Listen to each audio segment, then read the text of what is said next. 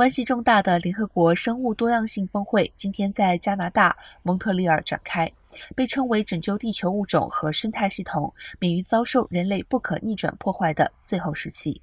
来自全球各地的代表在十二月七号到十九号集会，试着为保护大自然达成一项新的协议。这是一项为期十年的架构，希望在为时已晚之前拯救地球上的森林、海洋和物种。几天的预先谈判在关键问题上进展有限，引发人们担忧各缔约方可能无法达成好的协议就结束会议。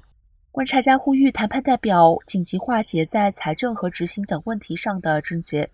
到目前为止，二十多个目标中只有五个达成共识。